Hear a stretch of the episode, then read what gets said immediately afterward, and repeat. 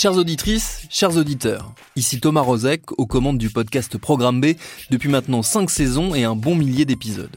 Programme B, c'est le magazine d'actualité et de société de Binge Audio. C'est du reportage, de l'entretien, du documentaire. On y parle autant des Tamagotchi que de faits divers ou de lutte contre la malnutrition. On y retrace la vie et le parcours de celles et ceux qui ont changé notre monde en bien comme en mal. Programme B, c'est toutes les semaines et vous nous retrouvez sur toutes vos applis de podcast préférés. Binge audio, Stéphane. Binge audio. Je sais pas pourquoi j'ai dit Stéphane. Je connais pas de Stéphane. hein.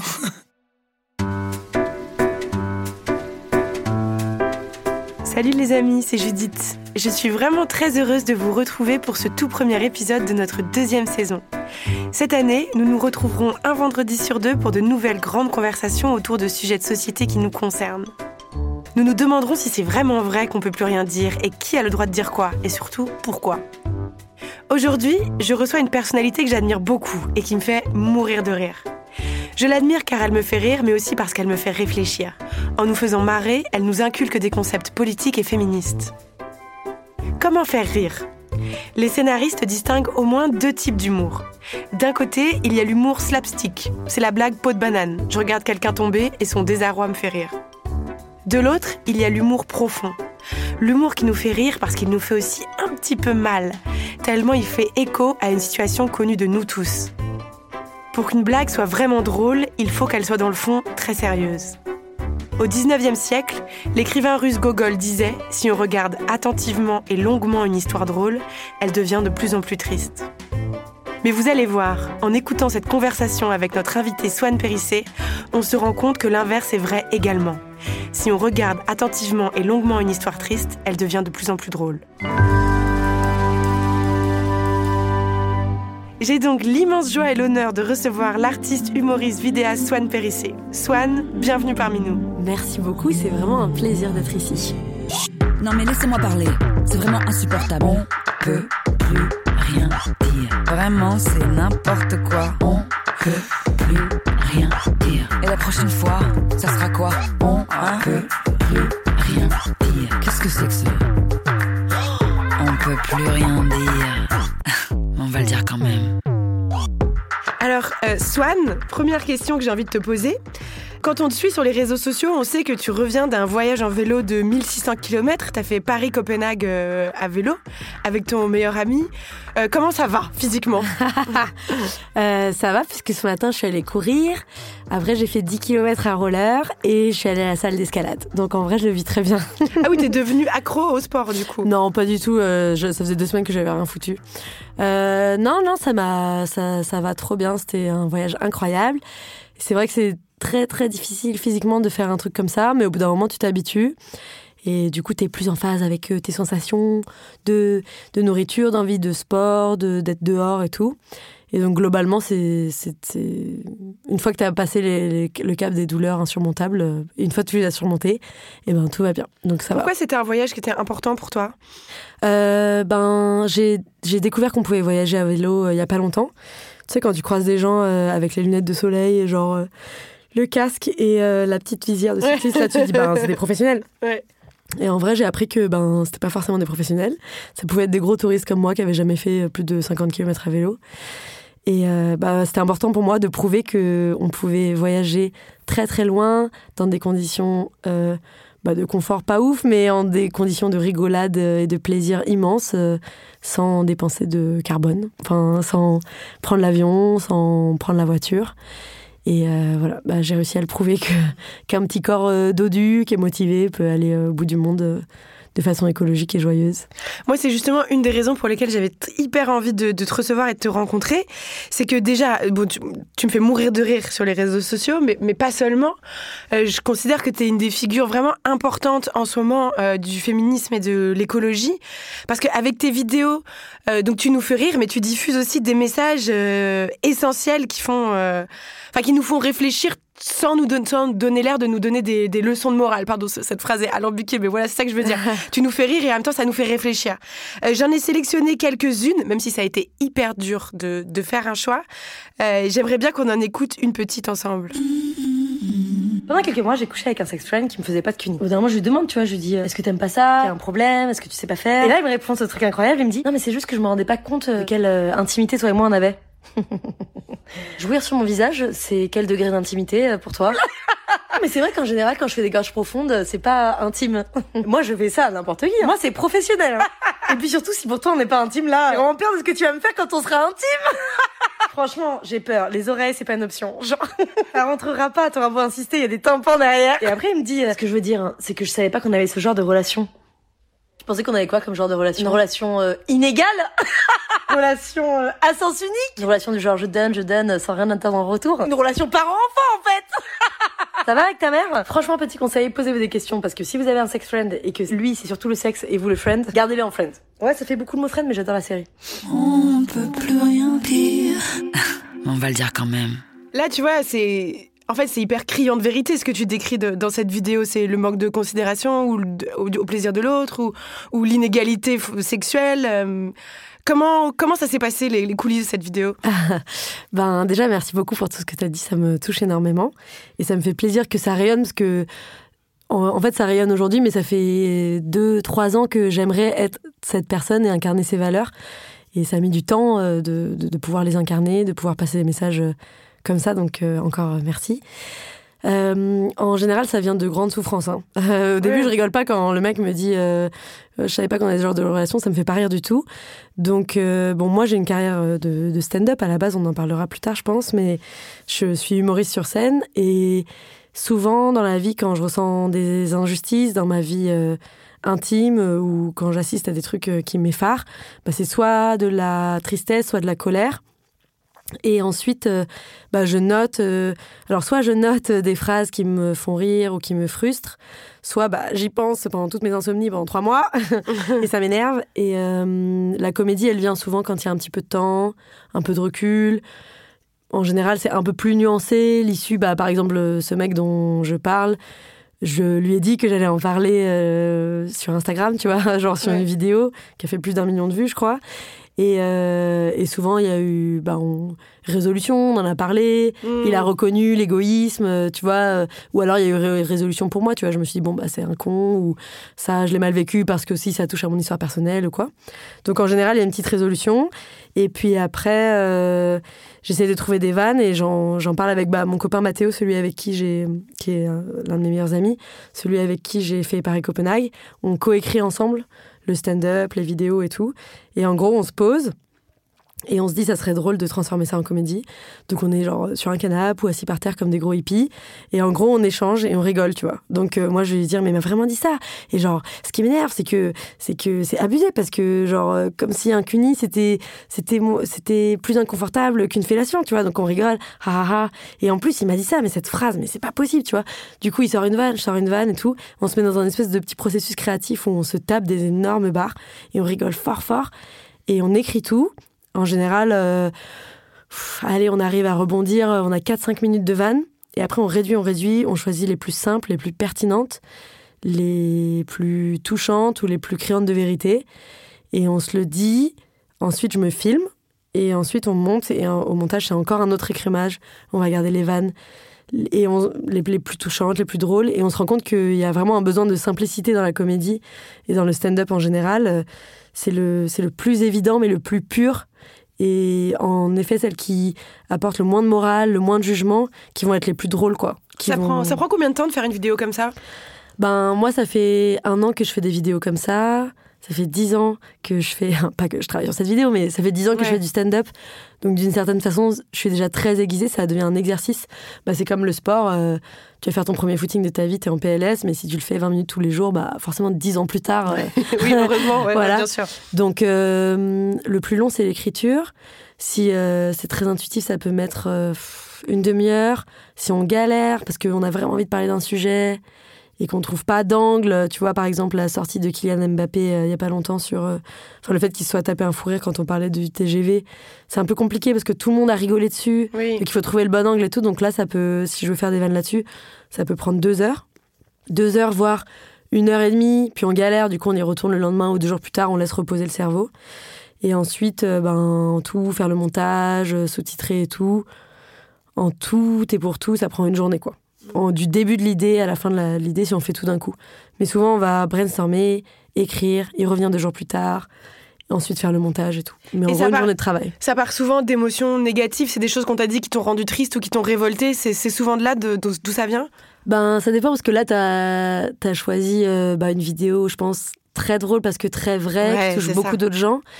Et euh, une vidéo très engagée, mais je fais aussi euh, des blagues sur les courbatures, le caca, le fait de trébucher en public. Enfin, tu vois, je suis humoriste avant tout, donc ça, ça va Enfin voilà, ça, ça va pas. Euh, enfin, je vais pas faire d'insomnie en, pensant à mon caca. Enfin, j'espère.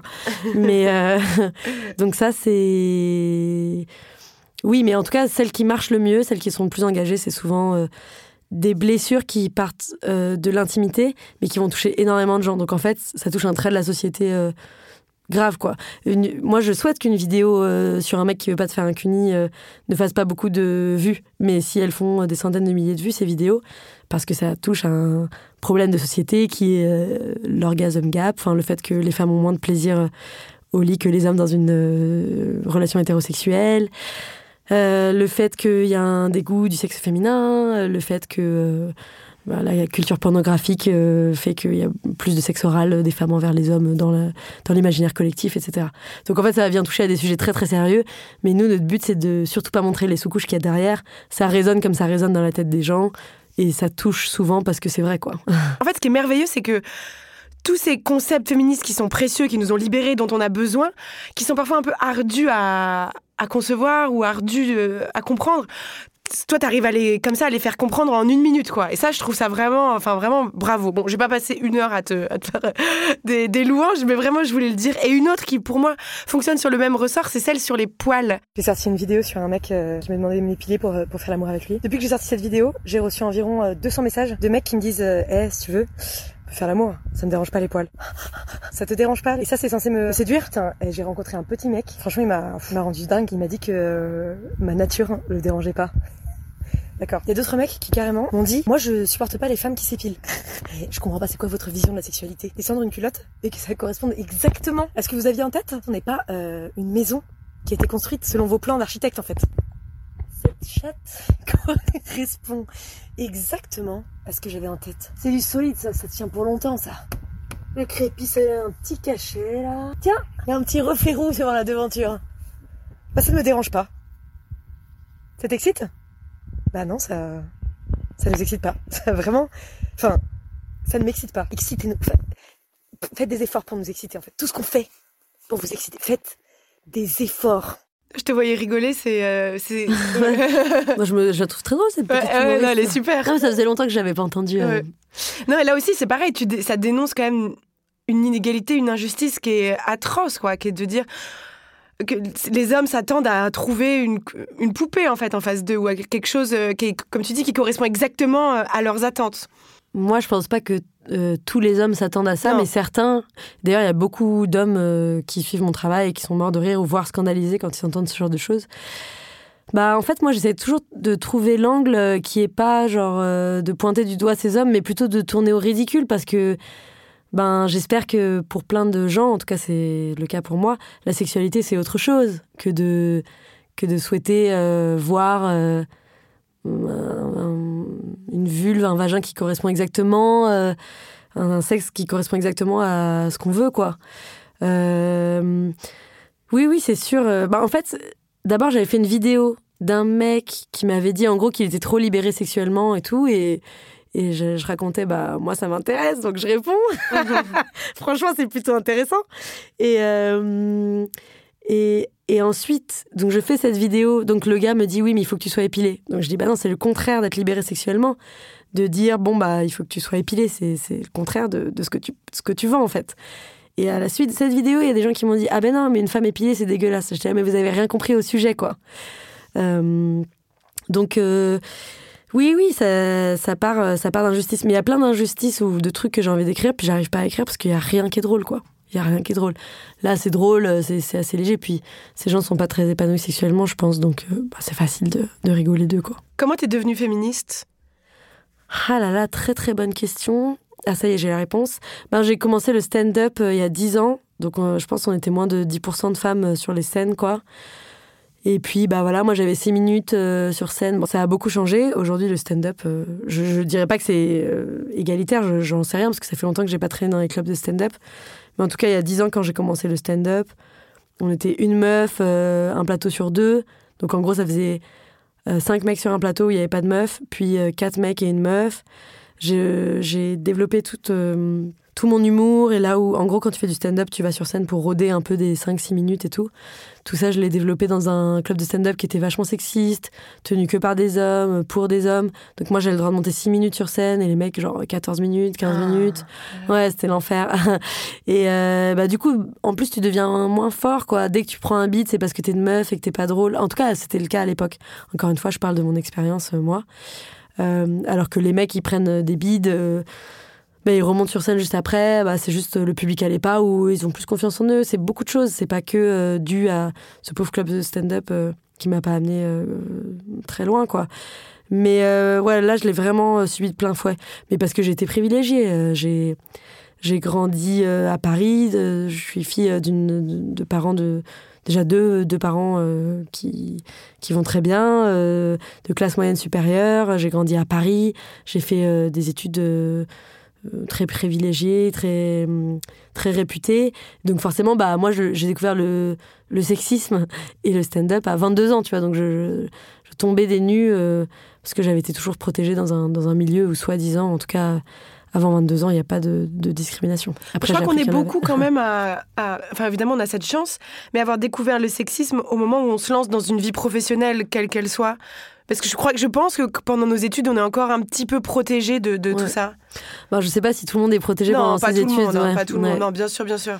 Ouais, en tout cas, moi, je l'ai découvert vraiment euh, en allant dans, dans ce milieu qui était un milieu très différent du mien, avec euh, personne dans ma famille qui était artiste ou, euh, ou qui venait du théâtre ou quoi. Et puis, en gros, euh, le féminisme m'a aidé à mettre des mots sur des injustices que je subissais. Et encore une fois, moi, le féminisme, pour moi, c'est une question de ce que tu crois intime, ce que tu crois individuel, quand tu crois être seul seul euh, point E ou seul seul hein, et ben en fait et politique il y a d'autres femmes d'autres euh, hommes qui souffrent du patriarcat puis là tu lis et tu dis Oh puis tu lis l'histoire de quelqu'un qui qui a voulu faire de la boxe et tu te rends compte euh, que que euh, bah, c'était la même chose. Toi tu faisais faire du stand-up elle voulait faire de la boxe euh. Voilà. En gros pour moi c'est mettre euh, le doigt ou des, des mots sur des mots M A U X que tu que tu subis au quotidien quoi et je me souviens avoir beaucoup écouté le podcast La Poudre de Lorraine Bastide, qui, qui m'a ouvert les yeux sur plein de trucs parce que plus tard, j'ai ouvert une entreprise et puis j'avais que des copains garçons qui ouvraient des entreprises qui étaient là, c'est super simple. Moi, je galérais avec mes papiers administratifs. Puis j'avais aucune, euh, aucun modèle de mon âge féminin qui le faisait, quoi. Et en fait, écouter euh, beaucoup ce podcast, donc euh, pour ceux qui connaissent pas, ce sont des interviews de femmes inspirantes, diverses et variées, à qui on ne donne pas la parole dans d'autres médias. Et en gros, bah voilà, avoir découvert cette nana qui ouvrait son entreprise, cette- femme euh, qui luttait contre les discriminations euh, contre les femmes musulmanes, euh, cette femme écrivain, cette femme réalisatrice, cette femme qui avait jamais entendu parler de féminisme, mais qui évoluait dans, dans le milieu de, de, la défense des abysses maritimes. Genre, j'étais là, c'est un délire et tout. Et en fait, de, de découvrir un, panel de femmes qui faisaient des trucs différents, ça m'a ça m'a aidé à me sentir pionnière dans le métier que je faisais et à me dire bah je suis pas la seule à lutter euh, même si c'est même si je me sentais un peu seule dans le stand-up euh, finalement il y avait plein de femmes qui vivaient d'autres choses dans d'autres milieux C'est ressentir une forme de sororité. Ouais, ouais. Et puis je me dis, euh, ben elles, elles se sont battues pour, je sais pas, être députée. Ben moi, je me battrais pour être drôle et avoir ma place sur les plateaux de stand-up. Aujourd'hui, l'humour a beaucoup changé et moi, je suis surtout sur les réseaux et je reviens dans le stand-up. un peu connu quoi donc c'est différent quand t'arrives et que c'est toi qui as rempli la salle bah forcément il- c'est toi qui fais 20 minutes et, et le débutant euh, homme qui fait 5 puis ça a changé euh, ça a changé quoi Oui, il y a des nouvelles salles qui ont été ouvertes euh, par des femmes. Ouais, notamment le Barbès Comedy Club, qui a été ouvert par Shirley Soignon. J'ai cru entendre parler que ça allait fermer, malheureusement, mais ce, ce club de stand-up est incroyable. Il y a plein de, de clubs qui sont beaucoup plus égalitaires aujourd'hui. Comment on fait pour être drôle? On travaille beaucoup, parce que c'est pas du tout euh, facile euh, d'être simple, euh, d'être d'être drôle. c'est marrant que je dise simple. C'est Seinfeld, je crois, qui disait stand-up comedy is simple, but it's not easy. Mmh. Tu vois, donc c'est c'est pas la même chose en anglais, C'est tu simple, vois. mais c'est simple, facile. mais c'est pas facile. Donc en fait, c'est trouver la simplicité. Pour moi, c'est vraiment faire du montage vidéo. Donc t'as genre plein plein d'idées, ça part dans tous les sens, ou de l'écriture. Donc euh, je je suis pas écrivain ni, ni autrice, pas pas encore, mais mais en gros, je suppose que voilà, quand tu veux écrire ton intro, euh, t'écris euh, 10 pages, donc t'as tes idées, puis tu resserres pour que ça fasse 5, puis tu resserres pour qu'il y ait que les mots qu'il faut, tu vois. Euh, donc tu travailles beaucoup, tu tu travailles énormément sur ton ego, je pense, et ça c'est ça va être le combat de mes deux prochaines années parce que je voudrais vraiment revenir sur scène avec euh, quelque chose de différent euh, de tout ce que j'ai fait avant. Et je pense que mon plus gros ennemi, ça sera mon ego parce que tu vraiment tu te prends des gros beats devant des publics, euh, tu dois accepter que ce que tu fais ça peut être plus drôle, plus sensible et tout. Et euh, et tu rigoles beaucoup avec tes potes. Et je pense que ça va de pair avec un quatrième conseil ou le même, mais moi je me protège beaucoup. Genre vraiment, je j'écouterai 0,1% des gens qui me font des retours en fait. Parce que ce que j'ai envie de raconter sur scène, c'est mes opinions, euh, appuyées sur bien sûr beaucoup de recherches et de lectures, mais aussi ce qui me fait trop me taper des barres à moi et mes potes. Et en fait, euh, ben, j'aimerais, ce qui me fait rigoler avec Mathéo, avec Louane, c'est des gens avec qui je traîne beaucoup. Dans le privé, ben, je veux lui donner du sens et l'amener sur scène. Mais en fait, l'humour, c'est super subjectif. Donc, euh, j'ai pas besoin euh, de- d'un, d'un humoriste euh, mec qui veut pas parler des mêmes sujets que moi à côté de moi qui va me dire ouais mais ça c'est drôle ça c'est pas drôle chose que j'aurais aimé savoir il y a 10 ans quand je faisais du stand-up tu vois donc en fait euh, je pense qu'il faut vraiment trop se protéger et en même temps euh, tu l'as cherché tu vois si tu vas sur scène après tu parles avec tes abonnés bah tout le monde va dire bah, moi je pense que tu devrais faire ci moi je pense que tu devrais faire ça Mmh. Hum, cette blague, je l'ai trouvée pas très drôle. Euh, ça te fait rire de faire rire sur l'écologie? Euh, Là, c'est un peu sexiste envers les hommes. Là, c'est un peu sexiste envers les femmes. Bla, bla, bla.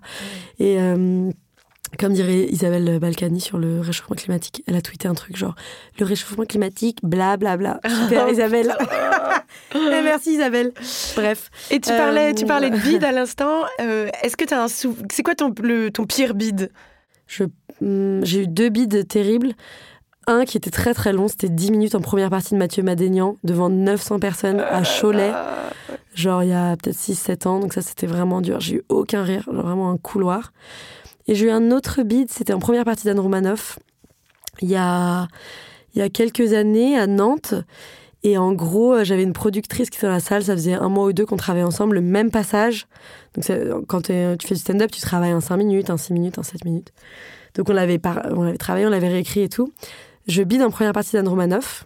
On devait dîner ensemble euh, après le spectacle. Et finalement, euh, ma productrice m'esquive. Elle va dîner sans moi avec Anne Romanoff, tu vois. Alors qu'à l'époque, c'était un peu mon idole et tout. Et en fait, le lendemain, euh, elle- on avait rendez-vous pour répéter. Et en fait, elle me dit Ouais, euh, du coup, ça l'a pas trop fait.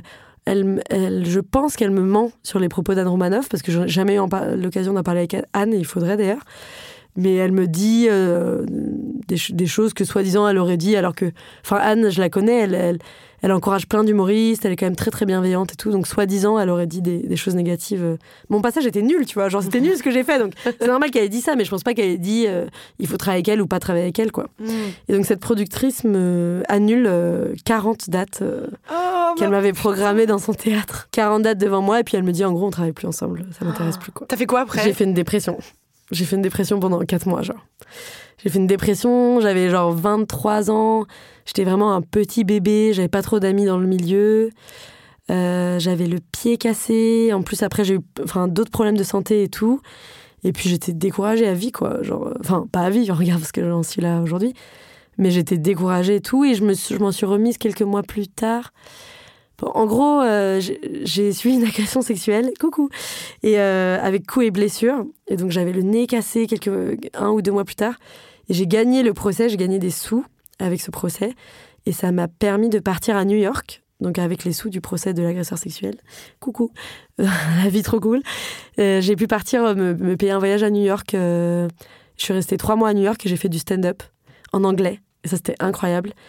Et, donc ça, ça a été une un gros gros changement dans ma vie. euh, C'était incroyable. Puis j'ai appris euh, bah, l'humour de la comédie, puis à me débrouiller toute seule et à pas me dire que j'avais besoin de cette productrice pour euh, réussir à faire des vannes. Et euh, voilà, je suis trop contente, quoi. Mais ouais, en gros, j'ai fait une dépression, quoi. J'étais un bébé. Puis quand, quand t'es jeté dans ce milieu-là, t'as, t'as, pas d'adultes référence, à part ces gens-là qui, qui te manipulent un peu. Euh. Et euh, voilà, aujourd'hui, moi, je trouve ça ridicule, même, enfin, la, la carrière de cette femme est, est toute mignonne et tout, mais si aujourd'hui elle venait dans ma vie, je, je saurais qu'elle peut pas m'aider parce que elle fait, elle, en fait, elle est gérante d'un théâtre, donc c'est même, elle- personne ne la connaît, tu vois, genre, elle est, elle est toute mignonne à gérer son, son truc de son côté et c'est super respectable. Aujourd'hui, elle viendrait dire euh, je vais produire un spectacle. Ça me paraît très évident que c'est pas une productrice de spectacle, mais à l'époque, bah, t'es un Ouais, peu, bien sûr, tu t'accroches à ce que tu peux, puis t'es, t'es- tu sors d'un système où tes références c'est des adultes, quoi. Donc euh, voilà. Tu viens de mentionner le d'avoir euh, Ouais. vécu une agression sexuelle. Est-ce que tu serais ok pour nous en dire euh, un Oui, peu plus? Oui, y a pas de souci. C'est pas du tout celle qui m'a traumatisée le plus, mais c'est le, c'est la seule où le gars est allé en prison. Du coup, je peux vous la raconter. Puis je sais que ça arrive rarement. Donc, euh, parmi mes agressions sexuelles, il y en a eu une où le gars est allé en prison. Non, mais en gros, je me suis fait attoucher dans le métro, comme ça arrive très régulièrement. Je pensais que ça allait mieux, mais là, de faire une semaine à Paris, je me suis rendu compte que ça n'allait pas mieux. Euh, bah, j'étais dans le métro, euh, en, robe. Je dis en robe parce que le mec, le gars a touché ma cuisse. Et en gros, il m'a croisé. Le gars m'a croisé, m'a juste mis la main euh, sur la cuisse et il est remonté entre mes jambes, quoi. Mais vraiment, genre en passant, genre en se servant. Et je me suis retournée et je l'ai poussé. Et en fait, le pauvre, il m'a mis un gros point dans la gueule et en fait, il m'a fait quatre fractures au visage. Ouais, très réactif, le mec. Et en fait, bah, c'était tout filmé. Et genre, j'ai volé, je suis tombée par terre, j'étais en sang, donc c'était super dramatique. Et j'étais déjà éveillée au féminisme, donc je savais, et ça m'était déjà arrivé de me faire agresser dans le métro. Donc, euh, puis avec un mec qui avait dit non, c'est pas moi, je l'ai pas fait. Donc j'avais déjà porté plainte, donc je savais exactement ce qu'il fallait faire. Donc je me suis relevée très vite. Les gens, bien sûr, n'avaient pas vu l'attouchement sexuel, mais ils avaient vu euh, le, le coup. Le coup Et ils avaient vu, ils voyaient euh, que j'étais enceinte, donc j'ai dit exactement ce qu'il fallait faire. Enfin, je savais exactement ce qu'il fallait faire. Donc je me suis levée, j'ai dit arrêtez-le, il m'a agressé sexuellement, je saigne. Tu le truc que t'es trop timide de dire d'habitude parce que t'es choquée, vu que j'avais déjà porté plainte pour une agression qui n'avait pas abouti, je savais exactement ce qu'il fallait faire. Et, euh, et en fait, il est rentré dans le métro et vu que je criais fort, que c'était très visuel parce qu'il y avait du sang partout et, et tout, ben le chauffeur n'est pas parti. Donc en fait, il était dans le métro et il y avait des gendarmes dans la station. Donc vraiment, ça n'arrive jamais. Il y avait des gendarmes, genre limite sur le quai d'en face. Et donc je me souviens plus parce que j'étais un peu choquée. Mais euh, genre, je pense 35 secondes plus tard, il était menotté, le gars. Genre, euh, vraiment le, le truc qui n'arrive jamais. Genre, euh, mais parce que les gens m'ont aidé aussi, en vrai. Hmm. Parce que j'ai dit aux gens, Oui, arrêtez-le. parce que tu savais comment réagir. Voilà. Ne le laissez pas partir, s'il vous plaît, il m'a agressé, tu vois. Et bon, il y avait des gendarmes dans la station, donc forcément, genre euh, 50 témoins euh, qui ont vu une meuf se faire tabasser, du sang partout, une meuf qui s'exprime super bien, qui est super grande gueule, qui dit voilà le déroulé de la situation, genre à voix haute et tout, genre c'est. Enfin voilà, donc il y avait eu plusieurs essais, quoi. Et le gars est parti en garde à vue, enfin, est parti en, prison. euh, euh, en prison, prison, genre. Il est resté deux mois en prison. C'est terrible. Pour le coup, euh, enfin, moi, je, trouve ça terrible, mais tout était contre lui, tu vois. Il y avait la vidéo, euh, tout était prouvable. Et en gros, euh, ben, je, pense que tu passes euh, devant un juge immédiatement. Et en gros, le, la juge a, lui- a dû lui dire euh, qu'est-ce qui s'est passé. Et le gars a dit euh, j'ai pas, ou je sais pas quoi. Et il a dû mentir. Et elle a dit bah, moi, j'ai une vidéo d'un gars qui tabasse une meuf qui fait 1m10. euh, bah, donc je vous mets en prison jusqu'au procès, quoi. Yes. Et toi, t'as trouvé ça terrible qu'il soit incarcéré? Bah, moi, je crois pas trop à l'incarcération. à la fin, et il faut le dire, hein, il n'a pas été puni pour euh, agression sexuelle parce qu'on n'a pas, prou- pas pu prouver l'intention de ces attouchements. Super. Donc, il a été puni pour coups et blessures, même si les juges ont commencé le procès en disant pourquoi vous avez attouché madame, quoi. Donc, euh, en gros, les juges, euh, voilà, mais la qualification de, de, de sa condamnation, c'était coups et blessures. Euh, oui, bah, c'est super violent. euh, oui, c'est super violent. T'es devenu euh, extrêmement célèbre, enfin, en tout cas encore plus célèbre, euh, euh, avec une très belle vidéo que t'avais réalisée qui s'appelle euh, Il m'a quitté par mail. C'était une vidéo où tu revenais sur euh, euh, un gros euh, chagrin d'amour. J'aimerais bien qu'on écoute le, le tout début si t'es si t'es d'accord. La personne qui m'aimait ne m'aime plus. Ça c'est dur.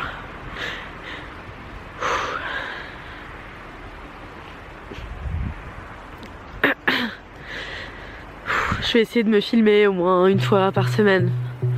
Ces prochains mois pour vous montrer ce qu'il en est. Sois périssé si tu regardes cette vidéo. You're gonna be fine. Alors, alors, alors, sur cette chaîne, je vous ai fait rigoler en vous parlant de mon agression sexuelle. Je vous ai fait rigoler en vous racontant une histoire avec un homme violent. Et je vous ai fait rigoler en vous parlant du jour où j'ai failli mourir. Mais aujourd'hui, malheureusement, je, je sais pas trop si on va rigoler ensemble en regardant cette vidéo. Je suis restée deux ans et demi avec un homme que j'aimais à la folie pendant plusieurs mois. Il m'a proposé d'emménager chez lui et un jour, j'ai pris mon courage à deux mains et j'ai dit Ok, J'arrive. On avait une relation à distance. Je suis allée lui rendre visite quelques semaines avant de donner mon préavis. On a fait l'amour, on s'est dit des mots d'amour. Et le lendemain, j'ai reçu un mail de 10 lignes avec une faute d'orthographe à chaque ligne dans lequel il me disait que non seulement il ne voulait plus vivre avec moi, mais qu'en plus, il ne voulait plus continuer la relation avec moi. Et on ne s'est jamais revu. On peut plus rien dire. On va le dire quand même. Cette vidéo, elle a été la plus vue de YouTube France pendant trois jours, c'est bien ça? Tu savais que ça aurait un tel euh, retentissement? Non, je savais pas que ça aurait un tel retentissement, mais j'ai fait le montage en trois jours. Enfin, toute la vidéo n'est que montage en fait. Et j'ai tourné cette intro à la fin du montage, c'était prêt. C'est tu t'es filmé quasiment toutes les semaines pendant les six mois après la, la rupture et après t'en as fait un voilà cette vidéo. Voilà, exactement. Et, et je sentais que c'était juste quoi. En gros, quand j'ai fait le montage, je sentais qu'il se passait un truc incroyable. Mais je me suis dit, bon, bah voilà, c'est entre moi et mes souvenirs, quoi. Euh, je sentais que c'était exactement au bon endroit, tu vois. Bah, bah, bah, je peux comparer avec la scène. Euh, quand t'es sur scène, parfois ça se passe trop bien, en fait. Genre vraiment, le public qui rigole, toi t'es à l'aise, t'as aucun stress, t'improvises, t'as l'impression de de sortir un peu de ton corps et de regarder, euh, de te regarder faire des blagues sur scène, tu vois. Bah, ça arrive euh, peut-être une fois sur cinq, c'est un espèce de moment de grâce incroyable.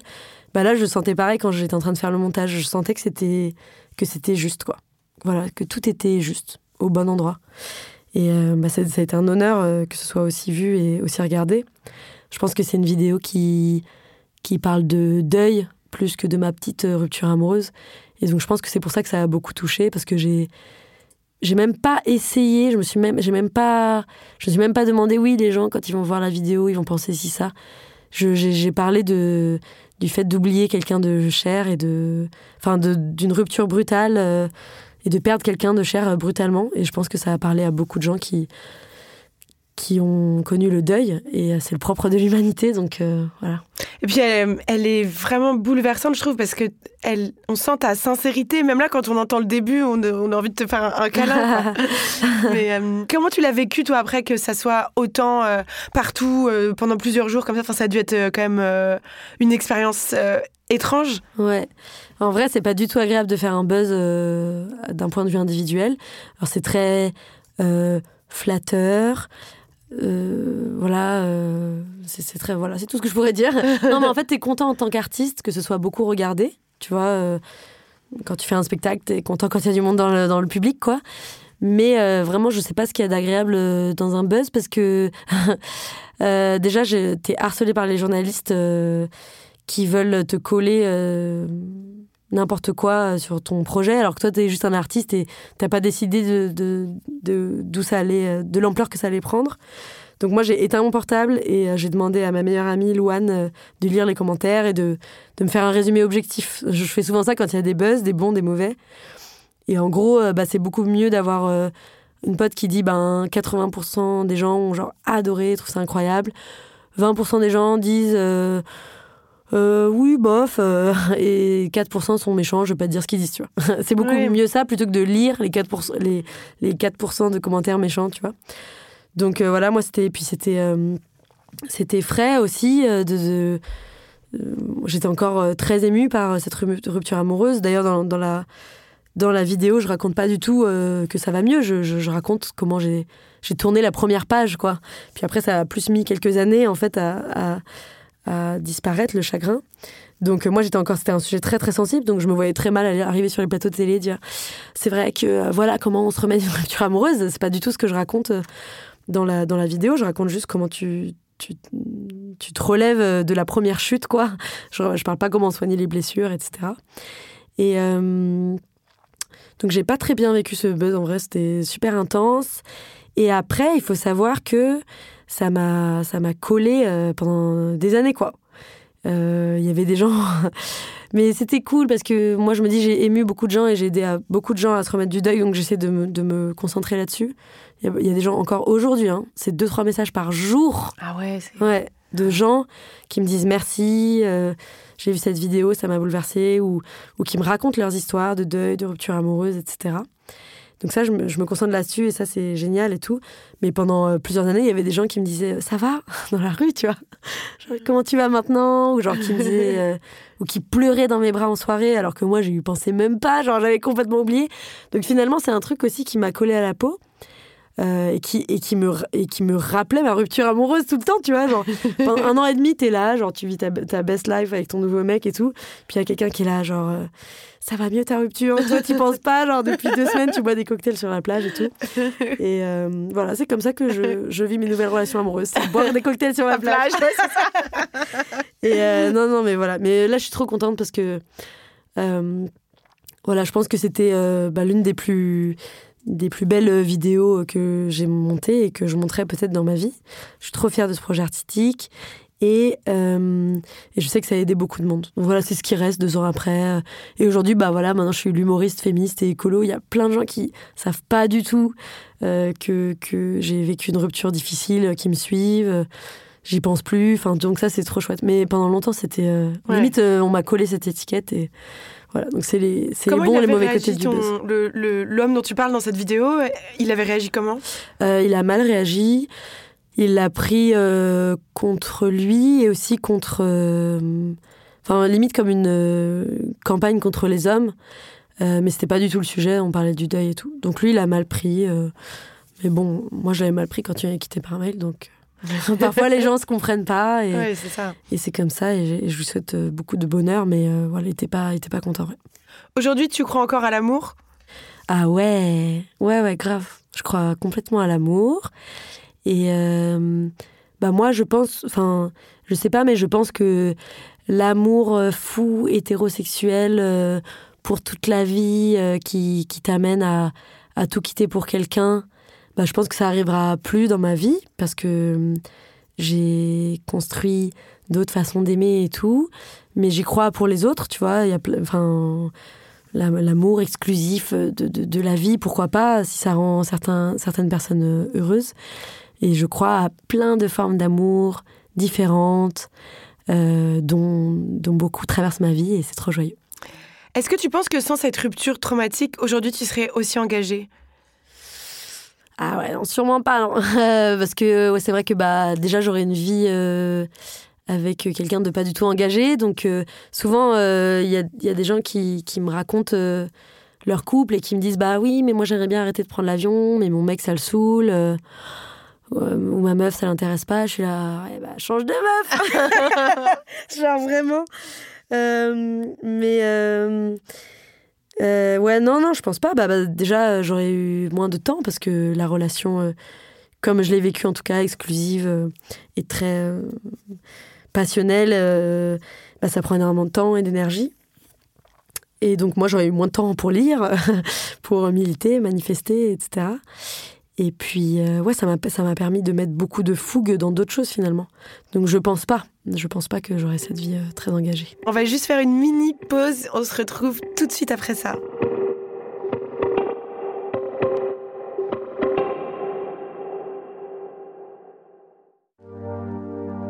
Merci beaucoup d'être avec nous. C'est toujours On peut plus rien dire et je suis toujours aussi contente d'échanger avec euh, l'humoriste et l'artiste Swan Périssé. Alors, euh, le nom de ce podcast, c'est justement c'est On peut plus rien dire et on cherche à savoir si c'est vrai qu'on peut plus rien dire justement. Et moi, à force de réfléchir à cette question, je crois qu'il y a du vrai quelque part dans le fait qu'on peut plus rien dire, mais pas de- du côté des réacs, pas tel qu'on l'entend. Je suis plutôt inquiète quand je vois le nombre de nos sœurs féministes ou militantes qui euh, quittent les réseaux sociaux parce qu'elles sont épuisées, soit par le harcèlement qu'elles reçoivent, soit par les raids qu'elles subissent. Et rappelons quand même que Internet, c'est la vraie vie, et quitter les réseaux sociaux, ça veut dire être silencé. Et toi, récemment, tu as fait une vidéo qui a fait l'objet d'un raid euh, masculiniste.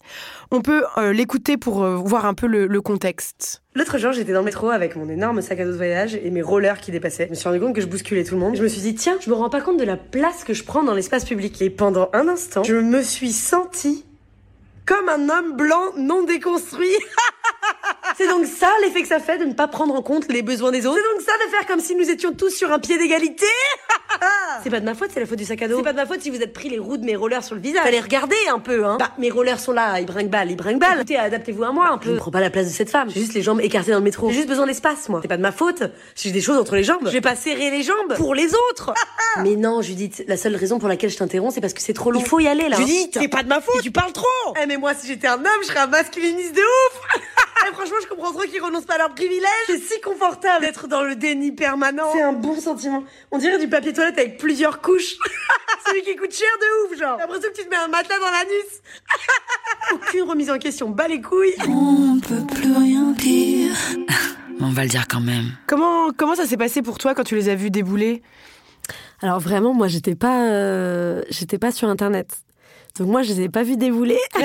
Ah mais oui, c'est vrai, t'as fait une story d'ailleurs après pour dire que tu t'étais même pas rendu compte qu'il y Ouais, avait ouais. eu ce, ce raid. Ouais, en vrai, moi, ça m'a. Enfin, j'ai beaucoup de. On pourra en parler après, hein, de, de- de respect et de considération pour, euh, pour les gens qui souffrent de ça, mais moi, ça me fait pas du tout souffrir, en fait. Donc, moi, j'étais dans un éco-village euh, avec un amant en plus, je crois.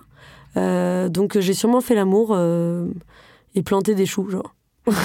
moi, ça m'a rien fait. J'ai énormément de distance euh, sur les commentaires, euh, les les raids masculinistes euh, et le seum et tout. Donc forcément, il y avait donc deux trois jours plus tard, j'ai dû me reconnecter. Il y avait des restes, quelques stories qui m'insultaient. j'ai vu du coin de l'œil qu'il y avait genre 2500 commentaires. Donc forcément, euh, 2500 commentaires quand je dis quand je critique les hommes masculinistes, enfin les hommes blancs hétéros non déconstruits. Bon bah, je sais qu'ils sont ils sont présents, ils sont dans la place. Euh, vraiment, je, je m'en fous complètement. Et puis, je me suis dit, euh, euh, je me suis pas dit, oh mon dieu, ils sont vexés. Je me suis dit, ben oui, ils sont vexés. Je me suis dit, si t'es un homme blanc hétérosexuel déconstruit, bah tu vas pas te vexer, tu vois. C'est caricatural, c'est c'est rigolo, c'est des blagues. Politiquement, ça t'inquiète? Franchement, euh, enfin, moi je peux que parler de mon point de vue personnel. Je suis pas assez connue pour euh, pour avoir vraiment des, des conséquences dans ma vraie vie. Et puis surtout, ils peuvent pas me retrouver parce que moi je suis très nomade, donc j'ai vécu dans une caravane. J'ai fait 1600 km à vélo. Je fais jamais des stories euh, sur le coup où je montre où je suis. Mes proches, euh, en fait, les gens savent pas de qui je suis proche. enfin, voilà, j'ai des très bons. J'ai plein d'amis, j'ai une vie amoureuse épanouie. euh, donc, vraiment, de mon point de vue personnel, euh, enfin, je m'en fous complètement. C'est génial, si t'arrives Ouais. à, te- à ce que ça te glisse dessus, c'est vrai, C'est c'est au-delà. super. Ouais, c'est au-delà, genre, je suis trop occupée, genre, vraiment. Ouais, ouais, j'ai autre chose à foutre. Voilà, quoi. mais par contre, euh, je suis très inquiète pour les gens à qui ça arrive. En effet, c'est très violent. Mais en fait, moi, c'est aussi parce que j'ai 10 ans de carrière, je pense, et que je me suis pris des bites sur scène d'une violence. Et en gros, ben, moi, les premières personnes qui me critiquaient, c'était genre euh, les, les publics euh, qui huaient. euh, c'était du mépris humain, enfin des trucs beaucoup, enfin très très très violents. Donc aujourd'hui, moi, je sais que. Il y a vraiment des gens qui huent? Ah bah, quand c'est vraiment nul et que ça dure une demi-heure sur scène, oui, tu vois, oui, oui. Mais bon, euh, ou alors qu'ils te regardent pas dans les yeux, c'est- des humiliations bien plus grandes que quelqu'un qui Hmm. dit euh, suce ma bite euh, ou je vais venir te violer. Bon, pourquoi pas, tu vois. Euh, c'est la- leur façon de s'exprimer. Mais euh, bah, en gros, je lis pas les messages, euh, je chill, je regarde des films, je sais pas, je fais autre chose, quoi. Mais politiquement, bien sûr, oui, c'est c'est terrible, mais je pense que ça va affecter des gens qui sont pas habitués aux réseaux sociaux. Moi, j'ai- j'ai toute ma carrière, elle est sur les réseaux sociaux. Et en plus, j'ai l'expérience de la scène où je sais que 75% des, pourcents des, des gens ne, ne- ne partagent pas mon humour, voire euh, 95%, et c'est les 5% des gens qui m'ont trouvé sur Internet qui m'adorent, qui vont adorer mon humour. Donc, enfin voilà, moi je rigole pas aux mêmes choses euh, euh, que, que, que ma maman, que ma cousine. euh, euh, voilà, donc euh, voilà, je parle vraiment de mon expérience Mm. euh, personnelle. Oui, c'est terrible, mais les réseaux euh, ne sont pas la vraie vie, quoi. Moi, dans la vie, ce qui me touche, c'est si j'ai fait une vanne euh, qui a touché un proche, si euh, j'ai- fait une maladresse euh, ou, un, ou un truc, euh, voilà, qui a tout. En fait, c'est vraiment que ça qui va me toucher. En fait, c'est ouf. Mais, mais parce que j'ai une expérience très développée sur les réseaux et aussi parce que je suis pas assez connue. Enfin, moi, je sais que Lena Situation, récemment, c'est allé jusqu'à ses parents. Peut-être que ça m'arriverait aussi si j'avais une adresse fixe, mais les pauvres. bonne, bonne chance. pas le cas, la. Ouais, c'est ça, genre, si vous voulez m'envoyer, je sais pas, des, des préservatifs usa- usagés euh, quelque part, ils, ils trouveraient pas mon adresse, les pauvres. Mais euh, c'est une bonne idée, ça, franchement. Mais bon, faites, le faites pas, hein, parce qu'on on retrouve facilement les ADN Ouais, c'est aujourd'hui. ça, c'est ça. Je vous le déconseille. Après, ça me ferait beaucoup rire de, de vous retrouver via ça. Mais bon, voilà, donc en gros, moi, ça me touche pas. Euh, et c'est terrible que ça touche. euh, voilà. Moi, ce qui me fait trop plaisir, c'est quand il y a des femmes politiques qui se sont pris des méga raids, des trucs super violents. Donc beaucoup plus violents que moi, des trucs euh, voilà, qui passent au national, genre aux infos et tout. Et ça me fait trop plaisir quand je les revois, je les vois revenir quelques mois après ou quelques années après en politique et tout. Ça, c'est, c'est trop badass, quoi. En fait, c'est superficiel finalement, ces gens-là. C'est un monde, c'est une, une sphère qui n'existe pas, en fait. Ça n'existe pas. D'ailleurs, la vidéo que j'avais fait pour me moquer des gens qui s'étaient moqués de moi, j'avais dit, genre, si vous voulez vraiment énerver une, trentenaire, euh, faites en sorte qu'il n'y ait plus de, d'isolant écologique euh, au super, euh, genre au- à Leroy Merlin, tu vois, genre, euh, ah, il n'y a plus de boîte de cellulose, bah, ça, ça va, ça va me toucher, mais vous pouvez pas harceler en ligne une personne âgée, quoi. J'étais là, genre, c'est, Enfin voilà, euh, il faut lui en- enlever une roue de son caddie. Ou genre, aller mal parler de moi à ma gardienne d'immeuble, tu vois. Genre, ça, ça va, ça affecter ma vie. Mais moi, le matin, c'est. Je vais au marché, en fait. Voilà, donc je vais au marché. Enfin, tu vois, donc. Ça, ça m'affecte moins, je pense, que si j'avais peut-être 16-17 ans et que j'étais tout le temps sur les réseaux et que c'était ma vie. Ma vie, c'est pas ça, quoi. Tu avais fait aussi une vidéo qui s'appelait Je suis moins connue, mais je suis plus heureuse. Ouais. À un moment, tu as dû faire cet arbitrage? Ben, en gros, moi, avant, je... enfin, j'ai eu plein de périodes dans ma carrière, mais il y avait un moment où je faisais vraiment que des vidéos de divertissement et j'en faisais deux fois par semaine, etc. Et elles étaient extrêmement vues. C'était un moment aussi où je traînais avec d'autres youtubeurs qui étaient encore plus connus que moi, qui avaient vraiment des millions d'abonnés et tout. Et donc, on, avait... on bénéficiait des communautés les uns des autres quand on était dans les algorithmes, on était vachement regardés et tout. Puis, euh, il y a eu un moment où moi, j'ai plus pu, j'ai commencé à bon, il y a eu la rupture amoureuse, je, me- suis séparée de, de ces gens avec qui je travaillais parce qu'on n'était plus en phase euh, au niveau des valeurs. Et donc il y a eu un moment où bah voilà, l'algorithme m'a un peu mis de côté parce que moi j'ai plus fait de vidéos, j'ai eu besoin de temps pour moi. Et puis aujourd'hui en tant qu'artiste, j'ai besoin de temps pour préparer euh, mes projets, pour les faire, puis pour les monter, puis pour que ça redescende et tout. Et en gros, euh, pourquoi j'ai raconté tout ça? Ah oui, bah en fait il y avait un moment où moi toutes mes vidéos elles faisaient 800 000 vues euh, sur YouTube. Et puis à un autre moment où mes, mes vidéos, elles ont fait que 100 000 vues. Mais bon, euh, quand t'es youtubeur, que tu fais 800 000 vues, puis que tout à coup tu fais 100 000 vues, t'es très tenté de dire bah ça marche plus, plus personne ne m'aime, je suis à la poubelle et tout. Bon déjà, il se trouve que depuis je refais des millions de vues dans d'autres formats, sur d'autres plateformes, donc l'ego ça va. Mais surtout, euh, je sais plus qui, euh, il faudrait que je, je sache parce que j'en parle parfois en interview, mais je sais plus qui disait la célébrité c'est le nombre de personnes qui te voient multiplié par euh, l'impact que tu as dans leur vie, multiplié par euh, la durée avec laquelle ils, t'écoutent ou ils te voient. Donc, toi et moi, il y a des gens qui nous ont changé la vie, on les a croisés 10 minutes dans notre vie, tu vois. Et pourtant, ils nous ont dit un truc, ça nous a, cho- ça nous a marqué pour toujours. Bah, ces gens-là, ils ont une énorme influence. Toi et moi, on s'en fout euh, qu'ils fassent des millions de vues ou pas, tu vois. Donc déjà, moi, je, pense avec les messages que je véhicule aujourd'hui que je peux marquer des gens pour longtemps, tu vois. Ensuite, multiplié par, euh, euh, par l'impact que tu as dans leur vie, moi, je- je- j'essaie d'inciter un changement de vie plus écologique. Les messages que je dis sur la sexualité, j'essaie que les gens... Enfin, moi, ça me rend trop contente quand. Il y a plein de femmes qui m'écrivent qui disent « j'ai largué mon mec, quoi ». J'ai vu ton truc, j'ai fait « écoute, euh, Jérôme, euh, ça fait six mois que je te dis que c'est comme ça que je jouis ». Et tu t'en bats les Mhm. couilles, c'est ciao Jérôme. Bah moi ça me fait plaisir, tu vois. De- Ben voilà, ben C'est clair. c'est Jérôme était sûrement aussi malheureux, mais mais mais en tout cas Laetitia elle était plus et elle, elle est partie quoi. Donc ça je me dis attends. Euh, avant, je faisais des vidéos de, de moi qui faisais des pranks au supermarché, ah ah ah. Bon, je pense pas que les gens larguaient leurs copines ou leurs copains après pour aller vivre une vie sexuellement plus épanouie ou en tout cas où, où ils se sentaient plus respectés au sein de leur couple. Donc multiplié par l'impact que tu as dans leur vie, multiplié par le nombre de personnes. Donc au bout d'un moment, je me suis dit bon, bah le nombre de personnes qui me regardent c'est moindre, enfin et, et- et- et inférieur à avant. Ça fait pas moi, ça fait pas de, de moi quelqu'un de moins connu ou qui ait moins d'impact dans la vie des gens et Et voilà, bah, moi, ça m'a trop détendu, en fait, euh, de plus devoir faire des vidéos toutes les semaines. euh, ça m'a trop détendu dans la vie, ça m'a rendue tellement plus heureuse. Et maintenant, les vidéos que je vais sortir, parce que ça fait longtemps que je suis que j'ai pas sorti de grosses vidéos sur YouTube, mais j'ai continué sur, euh, sur Instagram. Bah, les vidéos, voilà, c'est des, c'est des projets qui arrivent après plusieurs mois de travail, des trucs euh, que j'ai incarnés même dans mon corps, parce que la prochaine vidéo, je te, le- je te le dis en exclu, personne ne le sait.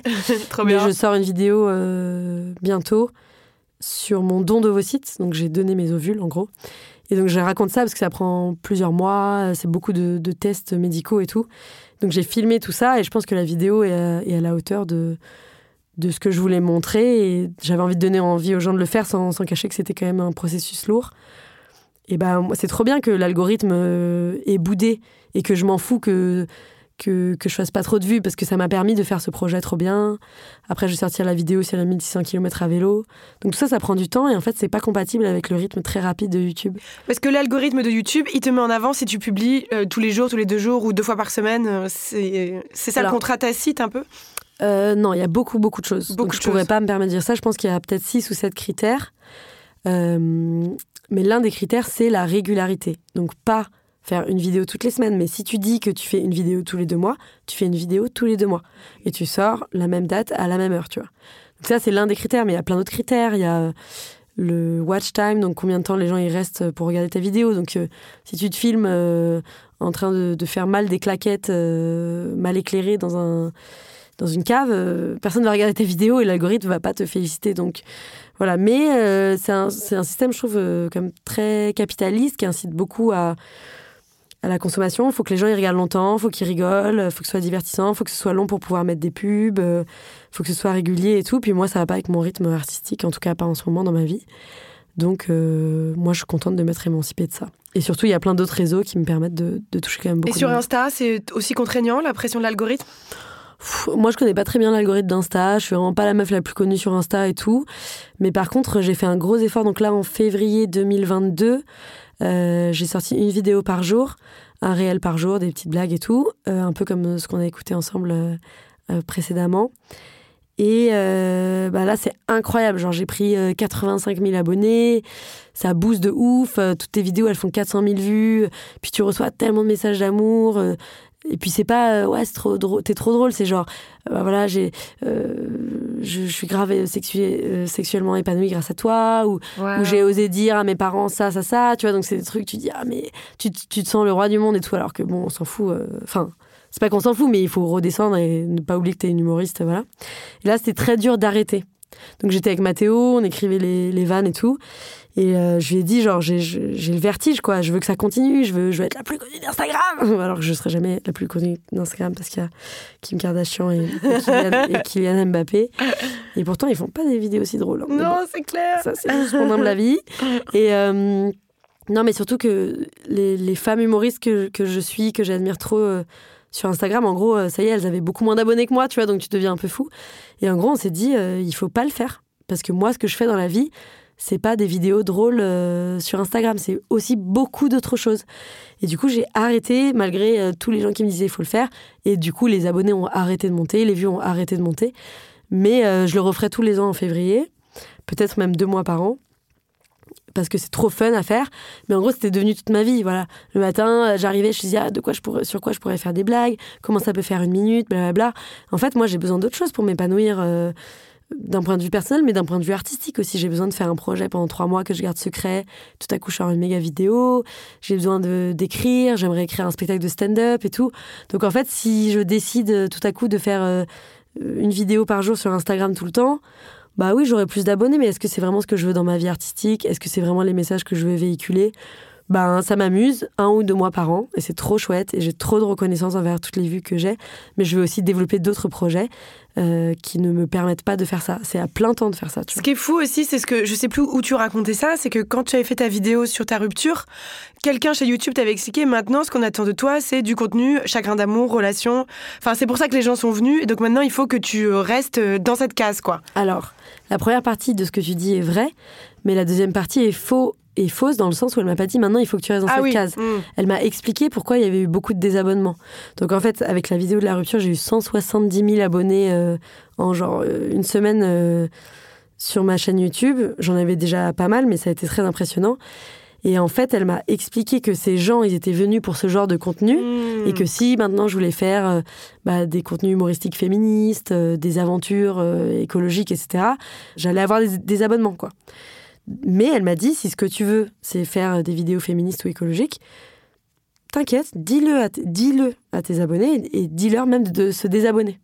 Tu vois, elle m'avait dit, euh, et le courage de dire, ben, maintenant je vais faire ça, ça, ça. Euh, donc ceux qui veulent pas, voilà. Et en gros, elle m'a dit, tu vas avoir quelques désabonnements pendant, enfin, beaucoup de désabonnements pendant plusieurs mois. Puis à un moment, ça va se stabiliser et les gens resteront pour ce dont tu as envie de parler. Et moi, en fait, j'ai jamais su vraiment ce que je voulais faire parce que bah, je suis un peu une artiste dans tous les sens. J'aime pas trop cadrer. J'ai toujours aimé faire des vidéos diverses et variées. Et du coup, j'ai jamais euh, eu le courage de faire ça parce que je savais pas. euh, moi, je, je sais pas me projeter sur six mois. Genre maintenant, je vais faire ce genre de vidéo. Donc je l'ai pas fait. Mais cette femme était euh, incroyable, Morgane. Je sais pas si tu m'écoutes, mais elle me conseillait sur YouTube et tout. Elle m'a dit, en gros, tu peux faire ce que tu veux, mais sache qu'il y aura des désabonnements. Mais elle m'a pas dit. euh, elle m'a pas dit du coup il faut que tu parles que de Mm. potins et tout. Voilà mon point de vue euh, en tant qu'artiste, c'est que hum, la, vi- la vidéo sur la rupture amoureuse, euh, ça a été une vidéo bah voilà qui est. Je me souviens quand je faisais le montage, ça c'était j'avais rien écrit, rien réfléchi. C'était comme si je composais de la musique, euh, je jouais du piano, j'ai fermé les yeux et bon, il faut ouvrir les yeux pour faire du montage. Mais il faut pas mal fermer les yeux aussi parce que c'est très sonore. Euh, D'ailleurs, on l'entend ici. euh, J'entends les, les mauvais cuts et tout. Genre, il n'y a pas les fade in, les fade out. ça m'énerve. Euh, mais, mais en gros, c'est venu spontanément parce qu'en fait, j'avais vécu l'une des épreuves les plus difficiles de ma vie que j'avais documentée. Et en fait, je me suis dit, ben, tu peux pas faire une vidéo aussi bien toutes les semaines.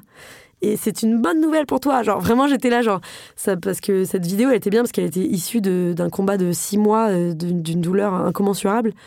Et du coup, je me, je me dis, bah, tu peux pas euh, vivre un truc aussi fort toutes les semaines. Donc, tu pourras jamais faire une vidéo aussi bien toutes les semaines. Et tant mieux, en fait. Et j'espère que dans ma vie, je referai des projets artistiques aussi forts. Je, je pense euh, en avoir fait et, et en repréparer, qui auront ou pas le même retentissement, mais. Mais en gros, c'est pas possible. On peut pas vivre, un être humain ne peut pas vivre des choses qui se transforment en art euh, aussi puissantes et aussi douloureuses euh, toutes les semaines. Et tant mieux. Ouais, c'est que moi, je préfère vraiment ne plus jamais me faire larguer comme ça et être aussi triste et ne plus jamais faire un buzz comme ça que, que le refaire, quoi. à quel prix, quoi? Le, le féminisme a-t-il aussi changé la, la façon dont tu te sentais dans ton corps? Hum, non, en fait, euh, souvent, ça et le harcèlement en ligne, les gens sont surpris, mais vraiment, moi, je, je me suis toujours trouvée trop belle. Pourquoi ça les surprend Bah parce que je sais qu'il y a beaucoup de gens qui ont des complexes et tout. Euh, Après je sais que je suis... Enfin souvent je raconte que moi j'ai cru que j'étais une top modèle jusqu'à mes 20 ans. Et après j'ai vraiment capté, bah, surtout en venant sur les réseaux sociaux, les gens ils étaient là, ouais, c'est tellement cool de voir une femme avec des formes, une femme pas comme dans les magazines. J'étais là, bah pas du tout, je suis complètement comme dans les magazines. et du coup, euh, je sais pas, ouais, j'ai jamais eu vraiment de, de complexe physique et tout. Mais oui, en fait aussi, par exemple... bah là, parfois, euh, je m'épile intégralement de partout et parfois pas du tout. Euh, J'assume, ouais, genre mes poils sous les aisselles. Je pense que c'était pas le cas il y a quelques années en vrai. Mais je pense aussi que c'est redevenu à la mode. Donc c'est pas que le féminisme, c'est aussi la mode, tu vois. Euh, J'assume grave mes règles parce que je fais beaucoup de sport et tout. Donc limite maintenant, genre mon short est ensanglanté, quoi. Je suis là, bon, bah. Je, je, pue, euh, je pue de transpiration en fait. Donc euh, c'est juste qu'elle se voit moins, mais euh, je, je suis crade de toute façon, tu vois. Quand tu fais du vélo, tu veux dire? Ouais, quand je fais du vélo, pas genre pour aller chiller euh, en soirée, quoi. Et encore. Mais oui, donc je pense que, mais je pense que c'est aussi l'âge, tu vois, genre. Enfin, quand quand tu fais l'amour avec des amants, genre à, à mon âge, quand même, même dans les relations hétérosexuelles, genre tu peux faire l'amour pendant tes règles. Enfin, je, vous le souhaite en tout cas. Donc t'es là, bon bah c'est un fluide comme un autre. Enfin, donc donc t'évolues énormément là-dessus. Donc bien sûr que le féminisme m'a aidé à accepter mon corps, mais moi j'ai jamais été euh, euh, complexée de, quoi que ce soit quoi. Par exemple, euh, ça m'est arrivé de faire des stories et je, je regarde les stories quand je les poste et je me dis oh là là mais et puis on me voit de dos de loin. Ça m'arrive jamais, tu vois. Et je me dis oh là là mais j'ai de beaux mollets. Je vois mes mollets, je me dis quel beau mollet. Puis il y a plein de gens qui me disent oh là là mais t'as des gros mollets. Moi ils sont très beaux mes mollets. Donc vraiment j'ai un, un de, regard très bienveillant sur mon corps et tout. euh, voilà le féminisme, ce que ça a changé sur mon corps, c'est sûrement euh, bah, le courage de faire énormément de sport alors que je suis pas du tout euh, la meuf sportive quoi. Mais c'est plus les femmes sportives qui m'ont inspiré ça. Mais en gros, euh, moi, je n'ai jamais été vraiment complexée de trucs. Mais je me trouve pas non plus trop belle. hein. Ça a changé le truc de top modèle, mais je- ça m'intéresse pas trop, quoi. Pour moi, le corps, c'est vraiment une façon bah, d'avoir du plaisir sexuel, de faire euh, plein de sports, de me déplacer d'un endroit à un autre, de réaliser des vidéos. Donc pour moi, le, le corps, c'est fonctionnel, quoi. Hmm. Est-ce que y a, tu prépares un, un nouveau euh, grand défi ou un grand voyage? Oui. Euh, Où ça? Euh, bah, je peux pas en parler encore parce que je sais pas si ça peut être euh, public. Je peux vous dire que ça sera à 2000 km Waouh et, euh, et que ce sera un peu plus compliqué à, à organiser parce que je pense qu'il n'y a pas beaucoup de gens qui l'ont fait. euh, Il y a pas beaucoup de gens qui l'ont fait. Waouh Ce Mais, ouais. Mais je prépare un tout petit défi. Je vais courir 10 km le 9 octobre à Montpellier. Si vous voulez venir. J'ai jamais couru 10 km de ma vie. Ça devrait le faire, ça devrait le faire. Ouais, je pense après le, le voyage, en vélo, tu dois Ouais, être. c'est un autre entraînement en rodé. vrai. C'est un Mhm. autre entraînement, mais, euh, mais je pense que ça va le faire. Moi non plus, jamais couru 10 km. C'est beaucoup quand même. hein. Ouais, j'ai l'impression que c'est beaucoup. ouais. Ce matin, j'ai fait 20 minutes, j'étais vraiment très fatiguée. Genre. Bah, merci beaucoup, Swan. C'était super vraiment de, de t'avoir ici, de discuter avec toi. Je, vraiment, merci beaucoup d'être euh, d'être venu. C'est déjà la fin, hélas, de cet épisode et de cette conversation. Un immense merci à notre réalisateur Paul Berthiaud et à Charlotte Bex, notre chargée de production. On peut plus rien dire, c'est un vendredi sur deux sur toutes les plateformes de podcast. Et moi, je vous dis à dans deux semaines. Gros bisous.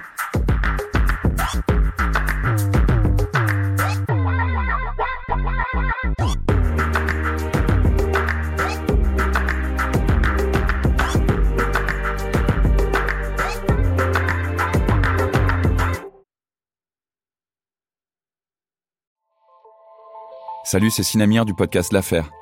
En 2016, je suis monté sur un bateau de sauvetage en Méditerranée et ce que j'y ai vu n'a pas changé. En tout, depuis 10 ans, on compte même près de 30 000 morts sur cette mer. Alors, dans le naufrage, notre nouvelle enquête, j'ai voulu raconter un cas concret.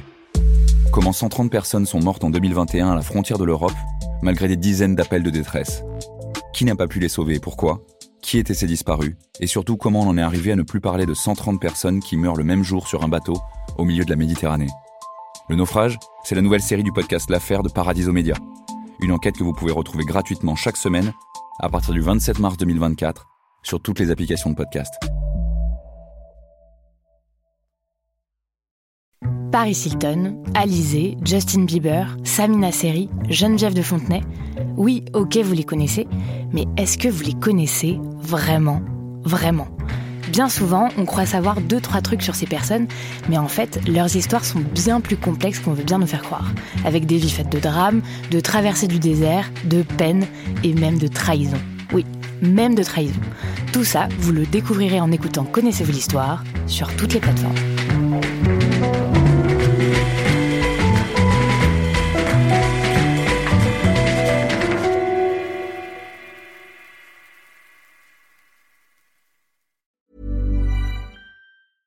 Small details are big surfaces. Tight corners are odd shapes. Flat, rounded, textured, or tall. Whatever your next project, there's a spray paint pattern that's just right.